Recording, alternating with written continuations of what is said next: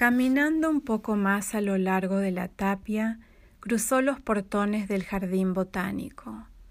La vastedad parecía calmarla, el silencio regulaba su respiración, se adormecía dentro de sí. A su alrededor se escuchaban ruidos serenos, olor a árboles, pequeñas sorpresas entre los hipós.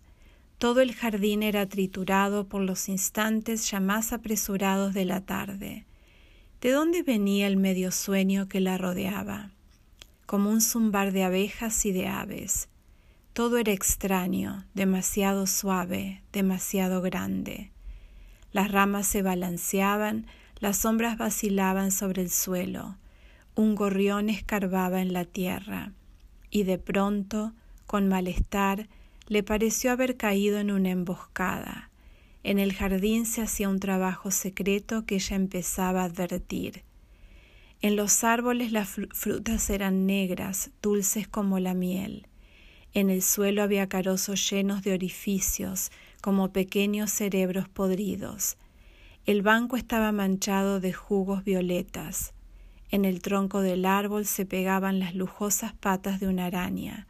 La crudeza del mundo era tranquila, el asesinato era profundo, y la muerte no era aquello que pensábamos. La moral del jardín era otra. Ahora que el ciego la había guiado hasta él, se estremecían los primeros pasos de un mundo brillante, sombrío, donde las victorias regias flotaban, monstruosas. Las pequeñas flores esparcidas por el césped no le parecían amarillas o rosadas, sino del color de oro bajo y escarlatas. La descomposición era profunda, perfumada, pero ella veía todas las pesadas cosas como con la cabeza rodeada de un enjambre de insectos, enviados por la vida más delicada del mundo.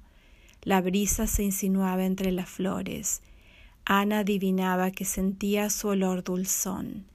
El jardín era tan bonito que ella tuvo miedo del infierno. La nueva experiencia sensual de la protagonista del cuento Amor puede hacernos pensar en una corporalidad que es más bien una transcorporalidad son crónicas que instalan otras formas de ser y estar en el mundo, en las cuales el mundo exterior no está allí afuera para ser observado, entendido, estudiado. Van a contrapelo de la historicidad presente en el origen de la crónica. Ponen en movimiento un espacio-tiempo transcorporal, como lo llamaría Stacy Alaimo, donde cosas y personas se entrelazan, confunden y enmarañan, interrumpiendo el devenir al que estamos conceptualmente acostumbrados, dejando en el presente una marca, el landmark. O estarei engañada e a instintos os mais primários no reino vegetal. Meu tomateiro parecia ter tomates vermelhos porque assim queria, sem nenhuma outra finalidade que não há de ser vermelho, sem a menor intenção de ser útil a utilização do tomate para se comer é problema dos humanos.